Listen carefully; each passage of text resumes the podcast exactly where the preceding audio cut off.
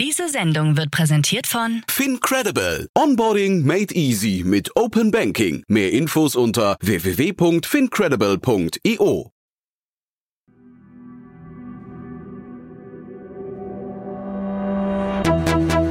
Startup Insider. Herzlich willkommen zu Startup Insider Investments und Exits. Mein Name ist Jan Thomas und ja, wie jeden Morgen begrüße ich hier die wichtigsten Investorinnen und Investoren aus Deutschland, Österreich und der Schweiz und spreche mit ihnen über Finanzierungsrunden und über Exits und über alles, was wichtig ist oder wichtig wird aus Sicht der Investorinnen und Investoren. Und heute sind das Matthias Ockenfels von Speed Invest, den kennt ihr natürlich schon hier zu Genüge, aber zum allerersten Mal heute dabei Felix Klür, Partner von HV Capital. Und ich kann euch versprechen, es war ein richtig cooles Gespräch. Matthias und Felix kennen sich sehr gut und haben zwei Themenbereiche, zwei Themenkomplexe, kann man glaube ich sagen, beleuchtet. Wir haben über Mobilität gesprochen, wir haben über Hardware gesprochen, wir haben über Lieferdienste gesprochen, wir haben über frühe Phasen gesprochen, über Transaktionen und das aktuelle Marktumfeld und ich glaube noch viele andere Themen angesprochen. Also wirklich ein richtig cooles Gespräch, das auf euch wartet. Jetzt, wie gesagt, mit Matthias Ockenfels von Speed Invest und dem Debüt von Felix Klür, Partner von HV Capital. Viel Spaß dabei. Heute zu Gast Matthias Ockenfels, General Partner bei Speed Invest und Leiter von unserem Berliner Büro sowie Leiter unseres Marketplaces und Consumer Teams. Speed Invest ist ein Pre-Seed und Seed Fund mit paneuropäischem Fokus über sechs dedizierte Fokus-Teams, Fintech, Industrial Tech, SaaS, Infra, Health, Deep Tech, Marketplaces und Consumer. Wir bieten operativen Support durch unser Portfolio Success Team, haben über 250 aktive Portfoliounternehmen und über eine Milliarde in Assets under Management. Zum Portfolio gehören Companies wie zum Beispiel GoStudent, Bitpanda, WeFox, CoachUp, Inkit oder auch Schüttflix. und Felix Klür, Partner bei HV Capital. HV ist ein führender europäischer Multistage-Fonds, der initial investieren kann zwischen 1 Million und 60 Millionen Euro und versucht aus Europa global führende Unternehmen aufzubauen.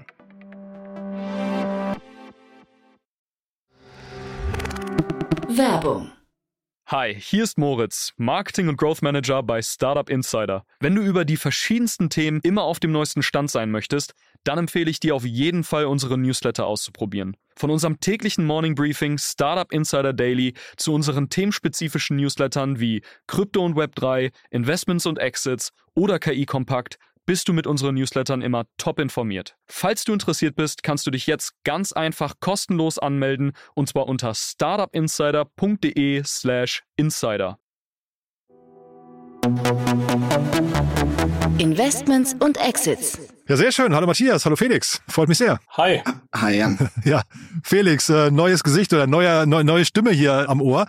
Äh, dich kennt man hier noch nicht, deswegen würde ich fast sagen, also Matthias, äh, sprechen wir auch gleich nochmal im Detail drüber, da gibt's ja große News bei euch, Matthias, aber dich kennt man hier schon. Ich würde sagen, Felix, lass mal erstmal den Vortritt, ne? Sehr gerne. Ein paar Sätze zu dir, Felix, würde ich sagen, oder? Äh, Das ist, das ist sehr lieb. Ich versuche es kurz zu halten. Ähm, Ich freue mich sehr dabei zu sein. Äh, Ihr habt ja einen unfassbaren Aufstieg die letzten zwei, drei Jahre gemacht. Äh, Deswegen freue ich mich, Matthias, heute als alten Hasen äh, die erste Sendung zu machen oder de- den ersten Podcast zu machen. Ich bin Partner bei HV, HV Capital. Wir sind einer der führenden europäischen äh, Venture Fonds, ähm, investieren gerade aus dem 800 Millionen Fonds. Ich selber ähm, habe ursprünglich mal BWL und Politik studiert, ähm, habe dann ein Unternehmen im äh, Bildungssektor gegründet, das für knapp sechs Jahre gemacht, äh, dann in einer sehr turbulenten Phase zweimal innerhalb von zwölf Monaten verkauft und bin dann quasi auf die andere Seite des Tisches gewechselt und habe sehr viel Spaß an der Seite des Tisches und mache bei HV insbesondere ähm, B2B-Marktplätze, arbeite da unter anderem mit Sender, Shitflix, Qualifies und noch ein paar anderen zusammen und aufgrund meiner Historie auch immer mehr Bildung und ein bisschen Industrial Tech. Wahnsinn. Dieses zweimal verkauft, das wusste ich gar nicht. Ich glaube, da machen wir fast nochmal eine eigene Sendung zu, vielleicht mal irgendwann. Ne? Das ist ja, das klingt zumindest nach einer spannenden Geschichte. Es war eine sehr spannend und spannend ist ja sehr breit definiert, sehr spannende Geschichte. Ja. Könnt ihr den äh, Frederik direkt auch noch mit dazu nehmen? Äh, das war, ihr wart Co-Founder und äh, mein Partner bei, bei Speed Invest in unserem SaaS-Team. Ach, Äh, wirklich, ja? Ja, Ach, das ist ja eine lustige Konstellation, ja. ohne dass ich jetzt zu viel verrate. Aber das machen wir echt mal. Das finde ich, also ich wusste das bis eben nicht, aber dann vielleicht trotzdem noch mal, Felix, vermisst du das, ähm, sagen wir, das Gründerdasein manchmal noch? Ich glaube, um ehrlich zu sein, nein. Ich glaube, ich habe dadurch gelernt, was es positive Seiten hat, aber auch was die Seiten sind, die quasi vielleicht für uns oder für mich nicht so geklappt haben. Und ich glaube, dass der Job auf der anderen Seite sehr viele dieser unternehmerischen Komponenten hat, aber halt für das, was ich glaube gut kann, beziehungsweise einfach nicht so gut kann, ganz gut passt. Das heißt, ich würde es jetzt nicht komplett ausschließen, aber ich vermisse es aktuell überhaupt nicht und äh, bin tatsächlich immer noch in die Arbeit als VC verliebt. Ja. Und das hat vielleicht auch wir, reden ja gleich ein bisschen über das Marktklima, ne? Vielleicht hat es auch damit gerade was, was zu tun. Ähm, aber äh, apropos Marktklima, Matthias, vielleicht mal die Brücke zu euch. Bei euch das Marktklima, das, das spürt man von außen nicht, ne? Im Gegenteil. Ja, also wir können uns nicht beschweren. Äh, du spielst sicherlich eben genau jetzt auf das Final Closing von unserem äh, Speed Invest 4 Fonds an. Das mhm. hatten wir ja vor ein paar Tagen eben äh, auch announced, dass wir da nochmal um 50 Millionen Euro aufgestockt haben. Äh, Genau, ja, liegen jetzt bei, bei 350 Millionen Euro, hatten davon im Jahr, glaube ich, circa eben schon mal das Closing bei äh, 300 äh, bekannt gegeben und äh, sind da jetzt in der glücklichen Lage, äh, natürlich auch dank unserer LPs, dass wir das da nochmal um diesen Betrag aufstocken konnten, was natürlich in so einer äh, aktuellen Marktlage ähm, ja sehr gut ist und äh, wir froh sind, dass wir da gut gefüllte Taschen haben und natürlich verantwortungsvoll damit äh, umgehen. Ja. Also man hört ja aus dem Markt eigentlich immer, dass die, die Taschen, die Portemonnaies der LPs so ein bisschen verschlossener sind als vor einiger Zeit noch. Jetzt straft ihr quasi den Markt Lügen, ne? Ja, das ist sicherlich richtig. Das ist bei uns natürlich auch dem Faktor geschuldet, dass wir halt eben, glaube ich, das zu einem sehr guten Zeitpunkt äh, äh, noch eingesammelt haben. In dem Sinne muss man auch klar so sagen. Und zum anderen, dass da dann halt nach einem Ende gibt's immer ein bisschen sozusagen Torschlusspanik und äh, Leute, die dann versuchen, noch reinzukommen, äh, wenn dann eigentlich schon äh, ja alles so gut wie fertig geraced ist. Und ich glaube, da von der Dynamik konnten wir ja auch ein bisschen profitieren, sicherlich. Mhm. Und vielleicht mal ihr beiden noch äh, an euch beide gerichtet. Kennt ihr euch aus irgendwelchen Investments oder habt ihr eine gemeinsame Historie? Absolut. Also äh, Schüttflix äh, beispielsweise. Ähm, und wir haben, glaube ich, auch immer wieder uns, sind uns über den Weg gelaufen, natürlich bei diversen Investments. Und deswegen freue ich mich natürlich auch, dass äh, wir das hier zusammen machen können, weil wir beide, glaube ich, einen sehr ähnlichen Fokus haben, einfach was Themen angeht äh, die uns interessieren, B2B-Marktplätze und generell Marktplätze darüber hinaus, glaube ich, beides Themen, die wir, die wir beide spannend finden. Mhm. Und dann gehen wir vielleicht mal ja, rein. Achso, ja. Entschuldige, ja, Felix? Darf ich noch eine Sache zur Einordnung sagen? Ja, Matthias das gerade so ein bisschen äh, auf eine sehr, sorry für das äh, Neudeutsch, humble ausgedrückt hat mit Torschlusspanik etc. Das ist vom gesamten Speed Invest Team eine brutale Leistung in der aktuellen Zeit quasi den Fonds zu verdoppeln und quasi mit frischem Kapital in den Markt gehen zu können. Also wirklich größten Respekt von uns und ich glaube von jedem anderen Marktteilnehmer äh, in dieser Phase, das so hinzustellen. Ja, das lieb, danke. War nicht abgesprochen. Schön. Ja, aber äh, man sieht die kollegialen Grüße hier untereinander, man, man, man, man gönnt sich was gegenseitig. Ich hatte ja hier den Rainer Merkel auch mal zu Gast äh, von euch. Der hat auch über euer Fundraising erzählt, hat auch erzählt, es war, also das, das klang jetzt nicht nach einem, was ich eine Sache, die man heute beginnt, morgen beendet, sondern es war auch ein längerer Weg, ne? Äh, total. Es ist, ein, langer Weg oder es ist ein längerer Weg geworden. Ähm, ich glaube, über die Zyklen habt ihr schon ein paar Mal gesprochen. Es gibt verschiedene Faktoren, ob das jetzt die Liquidität ist, ob das die Buchwerte sind, ob das die Public-Märkte sind, ob das dieser Denominator-Effekt ist. Da kann man ganze Serien von machen, aber ich glaube, die Kurzfassung ist, es ist nicht einfach. Die Kurzfassung ist, es wird für alle schwierig. Und dann in so einer Zeit, in so ein Klima rein, quasi den Fonds nochmal aufzustocken und dann im Prinzip auch nicht nur den Fonds aufzustocken, sondern eigentlich den letzten Fonds fast zu verdoppeln. Das ist einfach, das ist gut. Hm, cool. Dann lass uns trotzdem mal ins erste Thema reingehen. Genau. In Dänemark, ähm, du hast ja gerade, Matthias, von ähm, guten Zeitpunkt und auch Marktdynamiken gesprochen. Ich finde, da sieht man relativ viel. Ich glaube, die haben sehr, sehr gut geraced zu einem, zum richtigen Zeitpunkt und dann beginnt aber vielleicht auch das Problem, ne, was dann sich daraus ergibt. Ja, ganz genau richtig. Wir reden äh, über Cake und in dem Fall mal kein Deal im eigentlichen Sinne, sondern eigentlich einer äh, Insolvenz, aber es gehört halt eben bei uns auch zur Industrie äh, mit dazu. Ähm, und äh, ja, da ist eben ein Deal genau geplatzt, äh, weswegen die dann leider Insolvenz anmelden mussten. Hm. Und Könnt ihr, äh, lass uns vielleicht mal kurz beschreiben, was das Unternehmen ja. macht, dann wird es, glaube ich, ein bisschen klarer, weil das ist jetzt kein ganz einfaches Business, glaube ich, ne? Das ist richtig. Ähm, und äh, unterbrecht mich da gerne, beziehungsweise äh, wenn ich da was Dummes sage, aber wenn jemand es ganz einfach sagt, äh, die äh, produzieren beziehungsweise haben äh, e-, E-Bikes designt und produziert und verkauft, aber auch nicht nur jetzt E-Bikes im eigentlichen Sinne, sondern äh, insbesondere E-Motorräder, also mhm. richtige ähm, äh, Motorräder mit Elektromotoren. Äh, ich glaube, deren Einsteigermodell war so ein sehr leichtes äh, E-Cross-Motorrad, äh, sind dann aber eben auch in E-Bikes beziehungsweise Cargo-Bikes reingegangen äh, und glaube andere Modelle. Und das ist natürlich ein sehr ja CapEx, äh, kapitalintensives äh, Geschäft äh, was viel äh, äh, ja, Finanzierung, viel Geld beansprucht. Und äh, ich glaube, das ist denen jetzt wahrscheinlich so ein bisschen zum Verhängnis geworden. Mhm. Felix, wie guckst du da drauf? Also ich glaube, Matthias hat das sehr gut zusammengefasst. Im Endeffekt, ich hätte jetzt einfach gesagt, das ist das der Versuch, das Tesla zu werden von Motorrädern. Ähm, mit einem das ist eine bessere Beschreibung.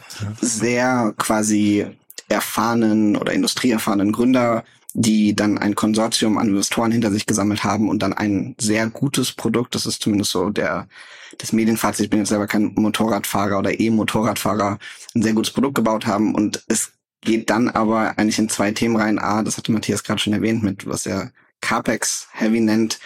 Es gibt ja diesen klassischen VC-Spruch, der sehr simpel ist, aber der sagt, Hardware ist hart. Und es stimmt. Warum? Weil bevor du quasi den ersten Umsatz machst mit so einem ähm, Motorrad, musst du äh, eine Produktion auf die Beine stellen, musst du es designen, musst du Lieferanten irgendwie eintüten, musst du eine Quality Assurance bauen, hast du in irgendeiner Form einen After Sales? Und erst dann machst du das erst den ersten Euro Umsatz. Und ich glaube, dass das per se einfach ein sehr kapitalintensives, sehr schwieriges Modell ist. Und wir aktuell, ähm, Jan, du hattest es angesprochen, in einem Klima sind, wo an Geld zu kommen nicht mehr ganz so einfach ist. Und hier scheint es dann, und da können wir noch im Detail darauf eingehen, ähm, dem Team, beziehungsweise dem, den Gesellschaftern so ein bisschen auf die Beine gefallen oder auf die Füße gefallen zu sein. Mhm.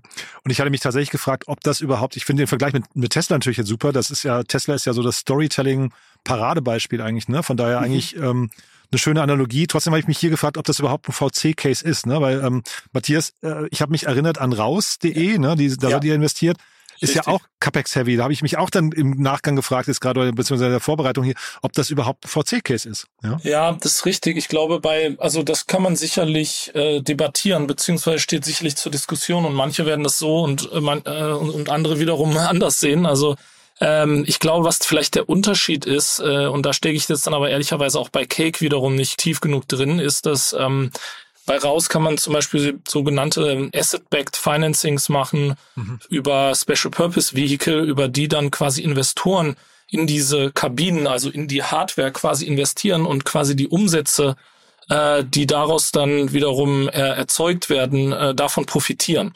Ja, und das geht jetzt in so einer Cake-Sache, kann ich mir zwar vorstellen, dass man da gewisse Working Capital Financings machen kann, also über Schulden quasi davor finanzieren kann. Aber ich glaube, man kann nicht solche eben Asset-Backed Financings machen, äh, wo dann quasi Investoren direkt an den Umsätzen, die von dem Asset erzeugt werden, beteiligt werden. Und äh, ich glaube, das, das stehe ich mir hier ein bisschen schwieriger vor. Da gibt's dann schon gewisse Nuancen. Ja, mhm. ja und vielleicht, Jan, nochmal zu deiner Frage, ist es ein VC-Modell? Ich habe da eine sehr pragmatische Sicht. Ich glaube, am Ende des Tages, wenn man sehr einfach gesprochen sehr viel Geld damit verdienen kann, Tesla ist ein gutes Beispiel, dann kann das ein VC-Case werden. Ich glaube aber, dass, ähm, und ich glaube, das ist einer der, der Themen, die uns jetzt auch bei HV und wahrscheinlich das Ökosystem viel beschäftigt. Je nachdem, in welchem Umfeld du dein Kapital eingesammelt, eingesammelt hast, handelst du anders. Und ich glaube, das hat dann gar nichts mit der Qualität der Unternehmer zu tun oder der Qualität der Geschäftsmodelle. Ist einfach, wenn du in einem harten Markt anfängst, dann baust du dein Unternehmen anders. Dann ist wahrscheinlich der erste Kapitalrace sehr schwierig und dann bist du etwas vorsichtiger und gibst dir mehr Zeit. Wenn du aber in einer in einer Zeit äh, Kapital sammelt, wo es sehr einfach ist und alle wollen und, und können und du sagst, alles klar, jetzt Vollattacke und ich mache irgendwie dann sofort Retail auf und ich mache große Partnerschaften und ich expandiere global, dann sitzt du einfach auf einer Kostenbasis, die es gerade in so einem kapitalintensiven Modell, wo du dann auch Working Capital vorfinanzieren musst etc., macht es dann viel schwieriger, vielleicht nochmal die Korrektur äh, hinzukriegen, ohne dass ich jetzt Insights habe, wie es hier in dem Modell mhm. ähm, eigentlich dann zustande gekommen ist. Das ist, glaube ich, ein sehr guter Punkt, weil die natürlich schon in dem Sinne immer vom Kapital verwöhnt waren und in einer Phase groß geworden sind oder eben Geld eingesammelt war, haben, in der es äh, verhältnismäßig leicht noch war. Und die, das hat sich jetzt natürlich massiv geändert. Das fand ich ist vielleicht auch eine ganz gute Brücke, um über die Runde selber zu reden, weil mhm. was mich dann selber schon oder die dann eben geplatzt ist, was mich dann nämlich dann schon gewundert hat, ist die Höhe, ja, weil da wurden ja äh, anscheinend 80 Millionen Euro, wenn ich das richtig verstehe, oder waren es Kronen in dem Fall, mhm ja, okay, das steht hier nicht, ne, genau. Ja, ähm, das ist ein bisschen das Problem, ja. weil 80 Millionen Euro fände ich relativ heft, also relativ heftig für die Größe äh, der Operations da, weil ähm, das werden wahrscheinlich dann Kronen sein, äh, wovon auch eben dann nur die Hälfte anscheinend äh, von zusammengekommen ist und der Rest eben gefehlt hat und das, was dann letztendlich dazu geführt hat, dass es geplatzt ist. Mhm. Und sie haben halt wirklich, du hast es ja angesprochen, die haben ähm, 2019 und dann vor allem im September 2021 haben sie ordentlich Geld geholt insgesamt. Ne? Das heißt, die waren wahrscheinlich wirklich erfolgsverwöhnt und haben dann aber auch dann vermutlich ihr Unternehmen danach ausgerichtet. Dieses Gefühl, Geld spielt eigentlich keine Rolle, Geld ist immer da, ne? Also der, der Schluss liegt nahe. Wir, wir beide waren natürlich nicht dabei. Nee, aber natürlich es, nicht. Nee. Äh, äh, ich meine, was ich schon auch, was mich wirklich auch überrascht hat, ist, äh, in dem Artikel stand ja auch, dass die äh, circa 6000 Fahrzeuge verkauft haben. Das finde ich jetzt nicht so viel. Ja, auch wenn natürlich E-Motorräder was anderes sind als Autos und E-Autos. Du, ich habe kurz ge geguckt, was die im Schnitt kosten. Ne? Da bist du schon so bei, bei also zwischen vier und sieben, 8.000 ähm, äh, ja. Euro gewesen. Das heißt, das sind dann schon auf die Strecke so vielleicht 30 Millionen Umsatz, ne? Ja, genau, aber das sind natürlich für, also ich habe, ich fahre selber Motorrad. Ach so. Ehrlicherweise, okay. seitdem ich Kinder habe, nicht mehr so viel, aber ähm, äh, und und also ich kann dir nur sagen, dass ein äh, normales Motorrad äh, in der Regel teurer ist als mhm. das. Also das ist ja eher noch mhm. günstig, also eher in dem Sinne Einsteigermodell. Ich, ich glaube, die, die, die Frage ist einfach, du hast eigentlich zwei Effekte. Du hast A, einen, einen Kaufpreis, sagen wir, wo auch immer der ist, ob der jetzt im Durchschnitt 6, 7 oder 8.000 Euro ist, dann machst du äh, irgendwie zwischen 30 und 50 Millionen Umsatz. Davon bleibt dir aber, wenn du quasi noch in der Skalierung bist, einfach nicht so viel nach Abzug aller deiner variablen Kosten. Ja, das ist ja tatsächlich ein, ein Motorrad, was du produzierst. Und ich glaube, dann bleibt dir wahrscheinlich nach Marketing plus minus nichts. Und dann hast du ein Team von am Ende 150 Leuten, die auf irgendwelchen Gehältern sitzen, die du finanzieren musst. Und ich glaube, dann kommen halt sehr schnell recht große Summen zusammen. Und wenn du dann noch über das Geschäftsmodell dir nachdenkst, sagst, na ja, die Fahrräder werden, äh, die Fahrräder sag ich, die Motorräder werden erst ähm, in Auftrag gegeben, so dass bei K quasi eine ähm, Verbindlichkeit anfällt, aber erst bei Lieferung bezahlt, so dass du da auch noch deinen Auftragsbestand vorfinanzieren musst. Und ich glaube, das macht es dann im Prinzip schwierig. Und ich glaube, dass diese 80 Millionen bis 40 Millionen, die committed waren, tatsächlich Euro sind. Ansonsten glaube ich, wäre es einfach zu wenig. Mhm. Aber, das dachte auch, mir nämlich auch. Ja. ja, ganz genau.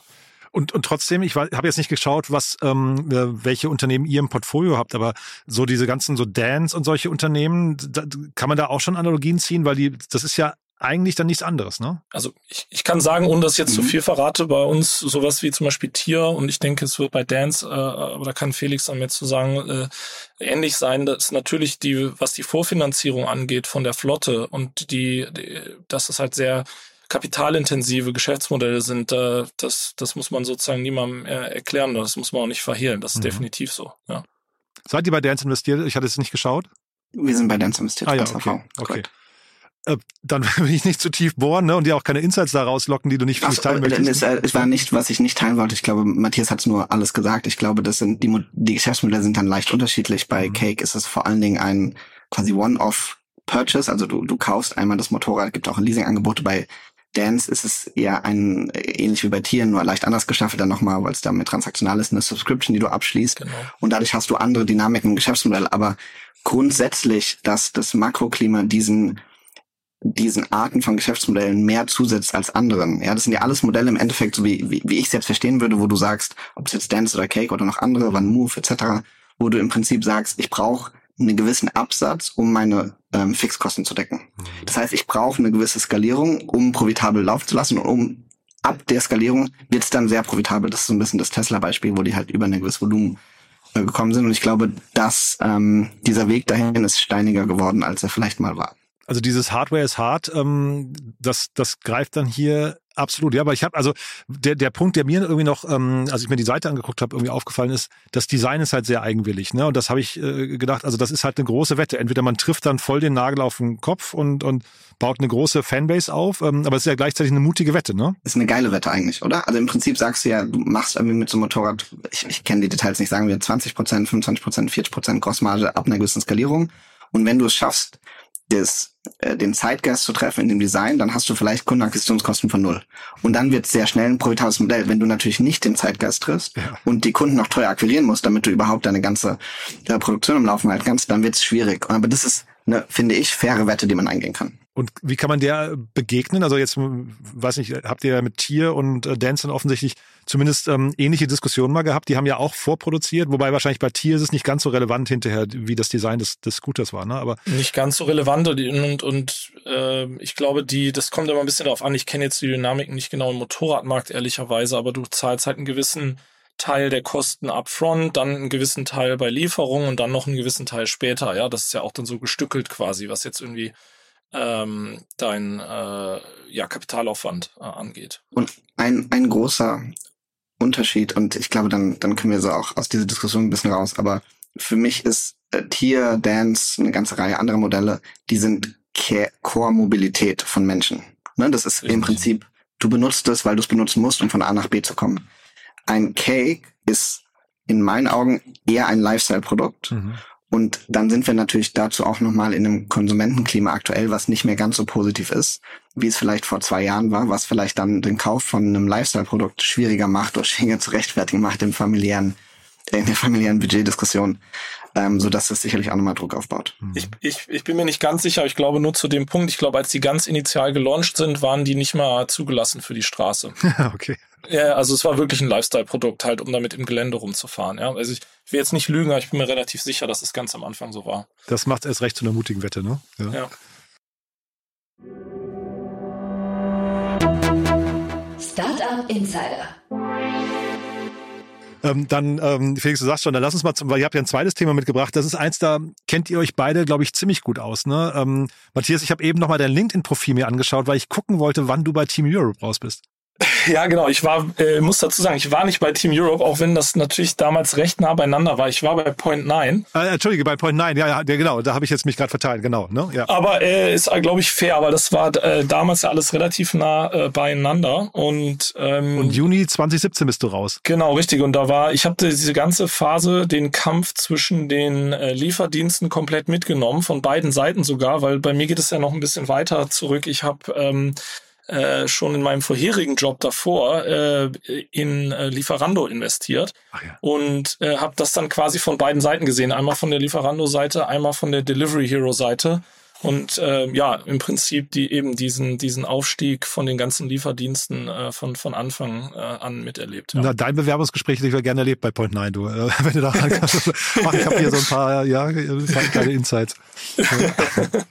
Aber äh, Juni 2017, ähm, das ist genau der Punkt, weil, weil Juni 2017 ist auch Delivery Hero an die Börse gegangen, ne? Ja, genau, das war, muss irgendwann so ziemlich genau um, äh, um diese Zeit gewesen sein. Also es war auf jeden Fall natürlich ein massiver ähm, Erfolg für, für Point9 und die, die äh, frühen Investoren in dem, in dem ersten Fonds und auch für Team Europe natürlich, die das äh, im Prinzip inkubiert haben. Aber ich glaube für HV äh, äh, teils auch. Äh, die waren ja auch recht früh äh, mit an Bord. Ja. Aber ihr seid nicht mehr investiert, Felix, hast du im Vorgespräch auch gesagt, ne? Genau, richtig. Das ist vielleicht auch der, der Disclaimer zu dem Thema. Ich glaube inhaltlich, äh, insbesondere Matthias, aber auch, auch wir kennen uns natürlich mit dem Modell aus als quasi klassischer oder einer der ersten Consumer-Marktplätze in, äh, in, in Deutschland bzw. global. Äh, wir sind nicht mehr investiert. Auch wir haben quasi im Rahmen dann des IPOs sogar kurz äh, davor unsere Anteile verkauft oder HVs Anteile verkauft. Und vielleicht auch das Disclaimer, wenn wir gleich auf die News gehen. Äh, ich glaube, weder Matthias noch wir sind Public Market Investoren. Deswegen muss man das, glaube ich, alles mit einem, wie man so schön sagt, Grain of Salt nehmen. Aber ich glaube, es ist ein interessantes Thema, weil es ähm, auf die eine Seite dargestellt wird, da aber auf der anderen Seite auch anders interpretiert werden könnte. Und dementsprechend dachten wir, es heute mal mit für dich. Nee, ist total spannend. Äh, ich hatte das, ich wusste gar nicht, dass ihr investiert wart. Ich hatte nur gedacht, ihr kennt ja einen der, sag mal, ursprünglichen Hauptakteure, ne? nämlich den Ralf Wenzel, den kennt ihr noch ganz gut. Wir, wir kennen viele der äh, ursprünglichen Hauptakteure ganz gut. Genau, der Ralf Wenzel ist ja mit Joker wieder Teil des Portfolios Aha. geworden und sind da auf einer sehr ähm, dynamischen Reise unterwegs. Mhm. Ich meine, diese ganzen äh, Lieferdienste, egal, jetzt sind ja super viele starke Leute rausgekommen, die dann wieder neue Sachen äh, gemacht haben, die ja auch eigentlich so ein bisschen mit am Kern, wenn man sich jetzt zum Beispiel die Berliner Szene zumindest anschaut, äh, oder der Kern den, dieser Szene darstellen. Ja, da sind ja super viele Leute rausgekommen, auch sowohl bei Lieferando als auch bei äh, Delivery Hero dann wieder neue Sachen gelauncht haben und auch äh, dann zum zweiten Mal oder dritten Mal erfolgreich gegründet haben. Und Delivery Hero muss man eigentlich nicht mehr vorstellen, es sei denn, man würde jetzt behaupten, sie sind eigentlich ein Private Equity Investor, ne? Äh, weiß ich gar nicht. ja. meinst, meinst du wegen der ganzen äh, Käufe und Verkäufe, ja, die genau. sie quasi also, planen? Genau. Und da, das ist zumindest die Brücke zu dem Thema von heute, ähm, zumindest der Gesprächsaufhänger, ne? Ja, richtig, genau. Also wir haben, glaube ich, mehrere Themen dazu und Felix, bitte äh, unterbrich mich. Ja, ja aber genau. es, es gibt, glaube ich, einmal zum Thema Verkauf das Thema, dass Delivery Hero äh, das Südostasien-Geschäft abstoßen will oder wollte. Zum Thema äh, Verkauf auch und davor auch Kauf äh, die Delivery Deliveroo-Anteile in UK, die vor ein paar Tagen ab, bereits abgestoßen wurden. Ähm, und dann nicht zuletzt, und ich glaube, das ist dann das dritte Thema, das ist dann weniger Kauf und Verkauf, sind dann die äh, Quartalsergebnisse. Mhm. Ja. Wollen wir vielleicht sogar mit denen anfangen? Vielleicht mal so ganz kurz einfach mal reingucken, wo stehen die eigentlich heute? Haben die sich, also wie haben sie sich entwickelt? Weil die Aktie, ich habe mir den Aktienkurs angeguckt, meine Herren, also das Mhm. äh, weiß in nicht. den letzten, in Ja. den letzten Tagen beziehungsweise Wochen ging es da ziemlich äh, äh, drauf und drüber, ja. Ja, und eigentlich seit Corona eigentlich geht's, kennst nur eine Richtung. Ne? Das ist wirklich ein bisschen tragisch, weil es war ja wirklich, ähm, also ich hatte mir jetzt auch im Zu äh, Zusammenhang mit Point Nine nochmal das Interview mit äh, Pavel Rudinski angeschaut, ähm, aus dem Handelsblatt von 2017 oder so. Ähm, Mhm. Die wurden hoch gefeiert, ne? aber jetzt gerade wirklich auch abgestraft. Ja, ich glaube total, total fair. Ähm, ich glaube, es gibt da zwei Perspektiven und da nochmal vielleicht der Disclaimer, dass wir jetzt kein äh, Public Market Investor sind und dementsprechend jetzt nicht die Quartalsergebnisse im Detail uns angeguckt haben. Aber ich glaube, es gibt einmal so die die Equity Story, ähm, die genau wie du sagst, eigentlich seit dem Corona hoch, ich glaube, die haben irgendwann mal at Peak 125 Euro pro Anteil oder Aktie äh, notiert, äh, Mhm. ziemlich abgestraft worden sind ähm, und da quasi, glaube ich, äh, einen Kurs gefahren haben von äh, uns gehört die Welt, das ist, glaube ich, auch, auch normal zu dem Zeitpunkt ähm, und dann eigentlich seit Corona, wie viele andere, die man als Corona-Profiteure abgestempelt hat, äh, dementsprechend hart abgestempelt worden sind. Ich glaube, die die fundamentale Entwicklung des Unternehmens und äh, da würde ich auch dann den Verkauf von Deliveroo oder das potenzielle, den potenziellen Verkauf von der, der Foodpanda-Sparte oder Teilen der Foodpanda-Sparte einordnen, ist eigentlich äh, direktionell positiv. Aus, aus unserer Sicht, wie gesagt, ohne da jetzt Experte zu sein, weil man eigentlich die Umkehr von Wachstum äh, zu allen Kosten zu Fokus auf äh, die Grossmarge, den Net Revenue und die zumindest mal bereinigte Profitabilität gut hingekriegt hat. Und da auch, ähm, da gab es glaube ich eine Mitteilung jetzt ähm, Anfang dieser Woche, ähm, glaubt, die war ja letztes Jahr schon positiv, auch noch dieses Jahr ähm, zu vervielfachen. Ja, also ich glaube, das ist vielleicht auch noch interessant. Äh, da war, da ich sozusagen beide miterlebt habe, also Lieferando und dann eben als Teil von Just Eat Takeaway und dann Delivery Hero. Und ich, es war ja auch der Aufhänger zu den Quartalsergebnissen.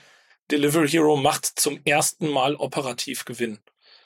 Also ich weiß nicht genau, wie alt die Firma jetzt ist, aber äh, ja, geschätzt zehn Jahre, vielleicht ein bisschen, Ein bisschen jünger, mehr. aber so, ja. ein bisschen mehr sogar, ja. Also, ähm, aber sagen wir um und bei zehn Jahre. Also das heißt, in, in zehn Jahren, das ist schon fast so ein bisschen Amazon-Style, würde ich sagen.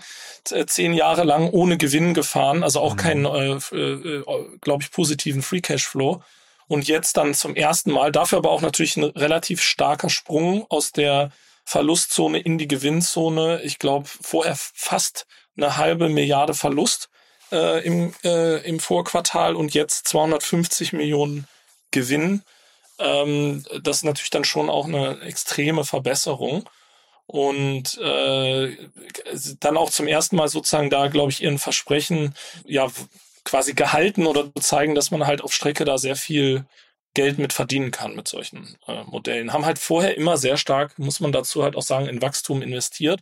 Und wie du ja auch gesagt hast, ist es eigentlich ein Private Equity Unternehmen, äh, natürlich etwas überspitzt formuliert, aber sehr viel durch Zukäufe auch gewachsen. In, sowohl geografisch als auch in anderen Bereichen eben. Ja. Ich habe jetzt gerade bei Crunchbase geguckt, aber ich verliere gerade einen Überblick, muss ich sagen, denn bei, bei Crunchbase steht Delivery Hero acquired by äh, Just Eat Takeaway. Ähm, also das ist, glaube ich, nicht ganz vermutlich richtig. das Deutschland. Nee. Ja, es ist das Nee, deutsche da Geschäft geht's um das ne? Deutschlandgeschäft Ja, genau. gewesen. Das war in, äh, es ist schon wieder auch ein paar Jahre her, da haben die das eben zwischen Lieferando und Delivery Hero sich dann sozusagen die Märkte aufgeteilt. Lieferheld ja. damals noch und so, ne? Aber Ja, äh, genau. ich, also 2011 steht hier auf jeden Fall als Gründungsdatum. Ich weiß nicht, ob das dann stimmt.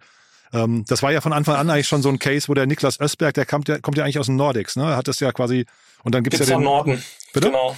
Der hat Pizza Norden vorher, glaube ich, sogar gegründet oder war da auf jeden Fall im Management und hat das dann, glaube ich, mit eingebracht. Also der hat das quasi vorher schon gemacht in, in Skandinavien. Ja. Mhm. Und dann hier, deswegen kam ich auch noch, äh, oder hatte ich die Brücke zu Team Europe, ne? Lukas Skadowski, Kolja Hebenstreit waren da ja auch irgendwie Markus Fuhrmann. Also Ja. ganze Reihe, oder hier Fabian Siegel kennt man auch noch, ne? Ähm, Also Nikita. sehr, Nikita, Ja, genau, Nikita. ja. Mhm. Also gibt viele Gründer, die, oder zumindest Leute, die den Namen Co-Founder mit im, im Titel tragen, glaube ich, ne? ja, absolut. Ja. Und wie guckt ihr da jetzt heute drauf? Also ich, äh, ich habe ja hier irgendwann schon mal gesagt, ich habe so ein bisschen Sorge, dass man zumindest in Deutschland, ich weiß gar nicht, ob es jetzt hier ums Deutschlandgeschäft dann auch noch geht, aber dass man zumindest in den westlichen ähm, Gefilden eigentlich mit Fahrradlieferdiensten überhaupt kein profitables Business aufbauen kann. Ähm, das ist jetzt ne, Joker. Ähm, Ja, ich würde es ja nicht auf, ich würde ja nicht auf Fahrräder an sich beschränken. Also ich glaube, das ist ja da nur ein Teil von dem Geschäft. Äh, Die machen ja alles. Also sowohl äh, Restaurants, die sozusagen selber liefern, als auch über ähm, äh, Lieferpartner oder dann halt eben mit, äh, mit eigener Flotte.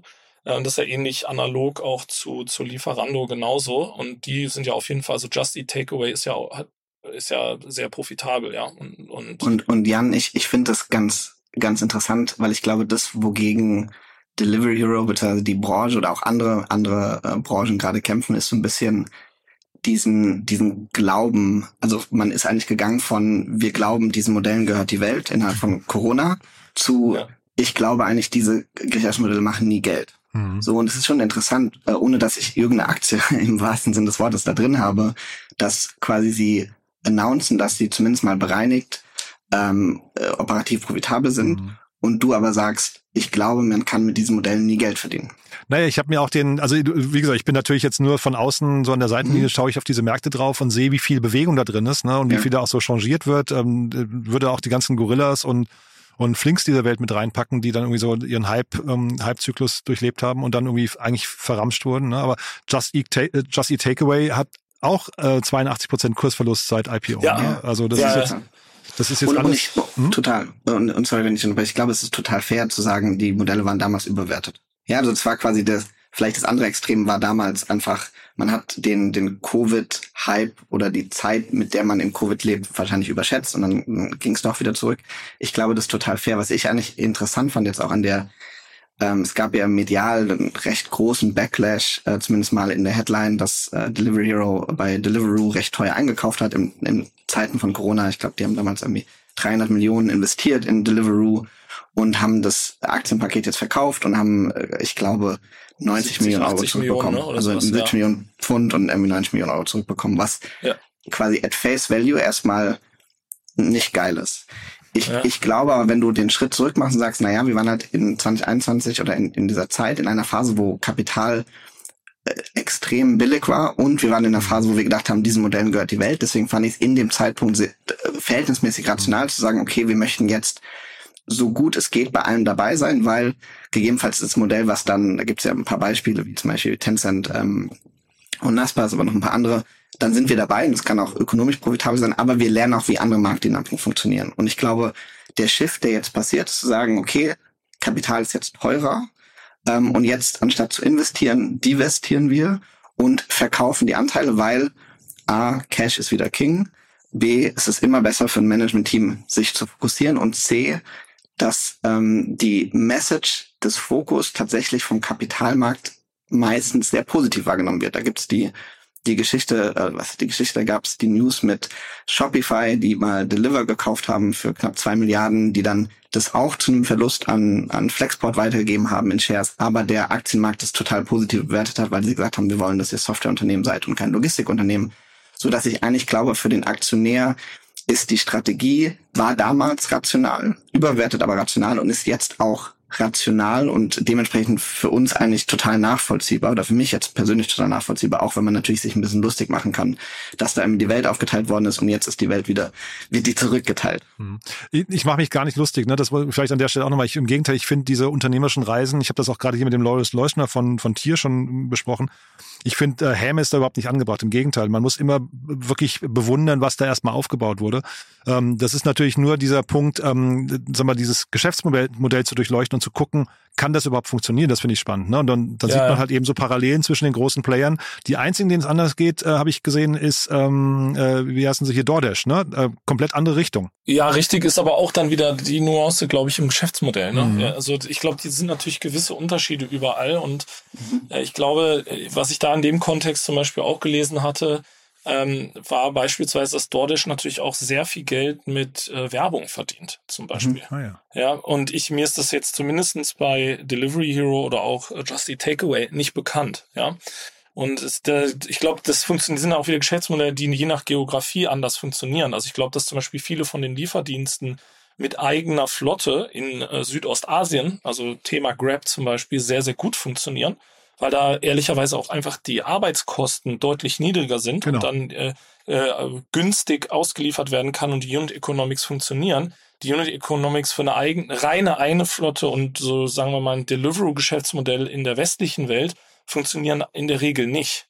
Äh, und äh, wenn man das aber miteinander kombiniert, zum Beispiel, wie das ja genau ein Delivery Hero teilweise macht oder auch ein Justy Takeaway, kann das wiederum funktionieren, weil ich habe dann hohes, äh, hohe Margengeschäft, mit dem sozusagen reinen Vermittlungsgeschäft, ja, wo ich quasi nur eine Bestellung vermittel von einem Restaurant an Endkonsumenten und ziehe mir meine Marge raus.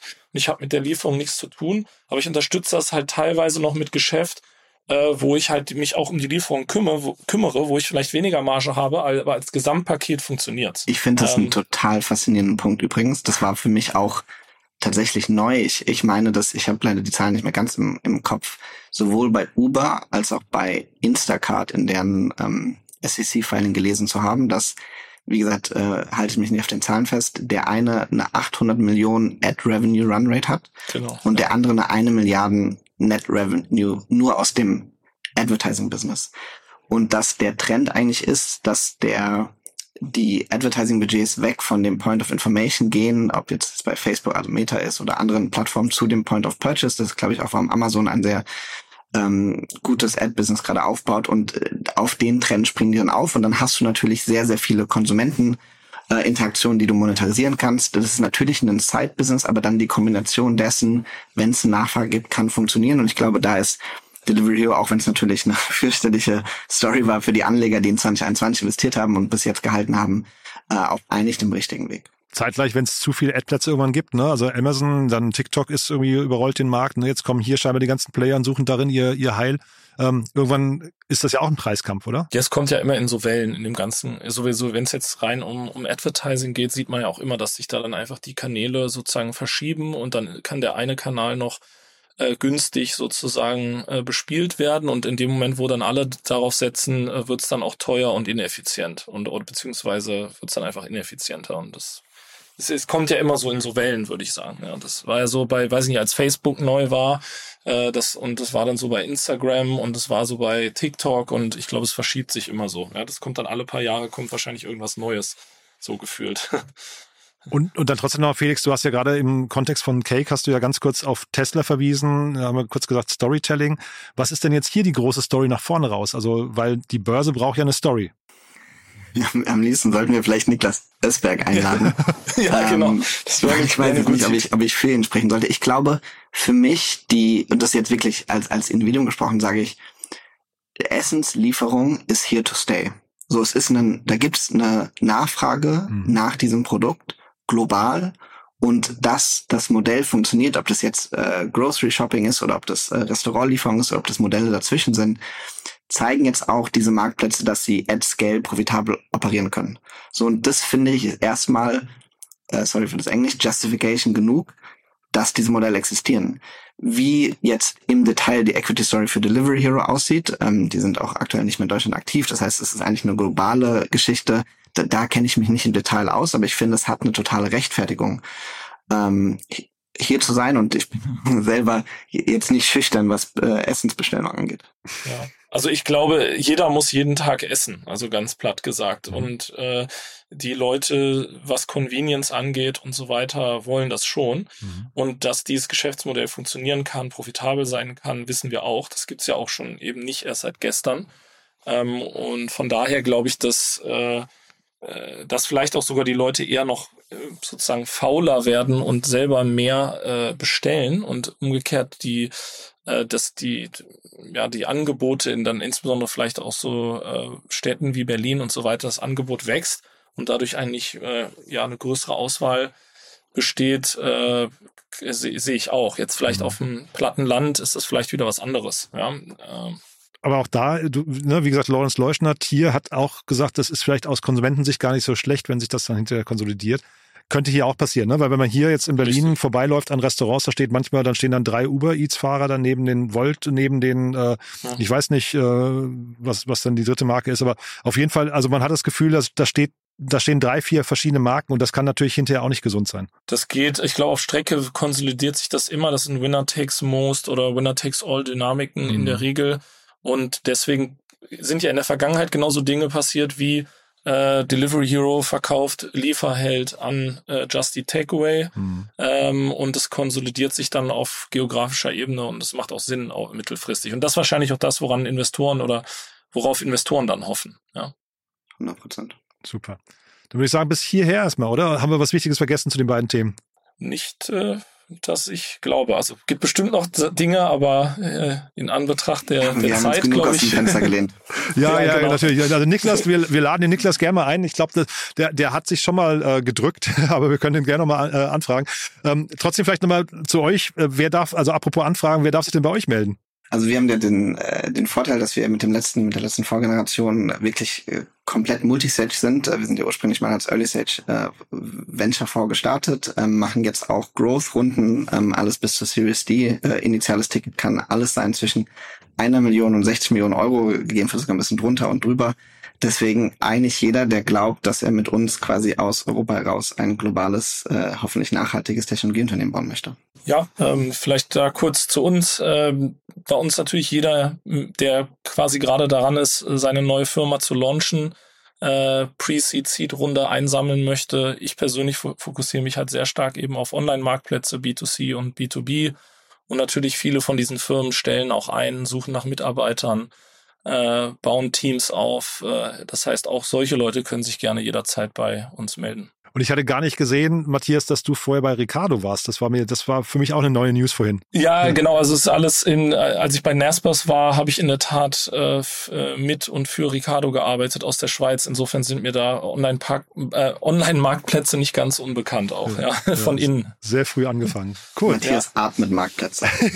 sehr, sehr schön. Hat mir großen Spaß gemacht. Lieben Dank euch beiden und dann freue ich mich auf die Fortsetzung. Ja, danke an euch. Wir uns auch. Jan, Matthias, danke euch. Bis dann. Ciao, ciao. ciao. Tschüss. Werbung.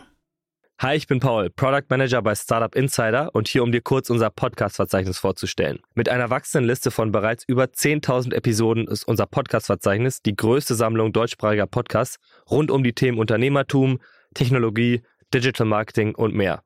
Nutze jetzt die verschiedenen Filter, um Podcasts zum Beispiel nach ihrem Themenschwerpunkt, Gästen oder Erscheinungsdatum zu sortieren, damit du genau das findest, was dich interessiert. Also, wenn das was für dich ist, dann besuche jetzt ganz einfach unsere Plattform auf startupinsider.de slash insider.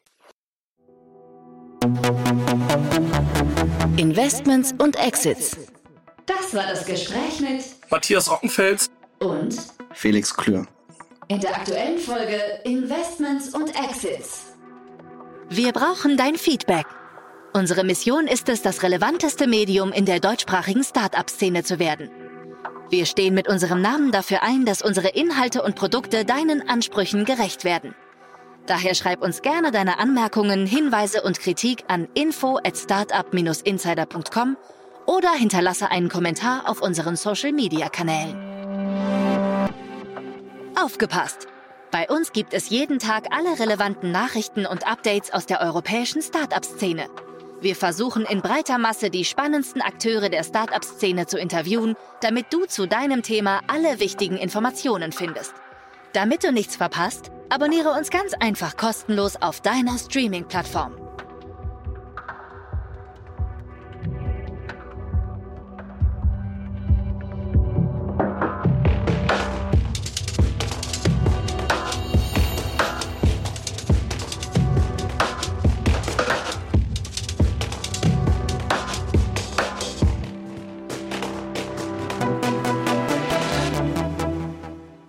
Diese Sendung wurde präsentiert von Fincredible. Onboarding made easy mit Open Banking. Mehr Infos unter www.fincredible.io.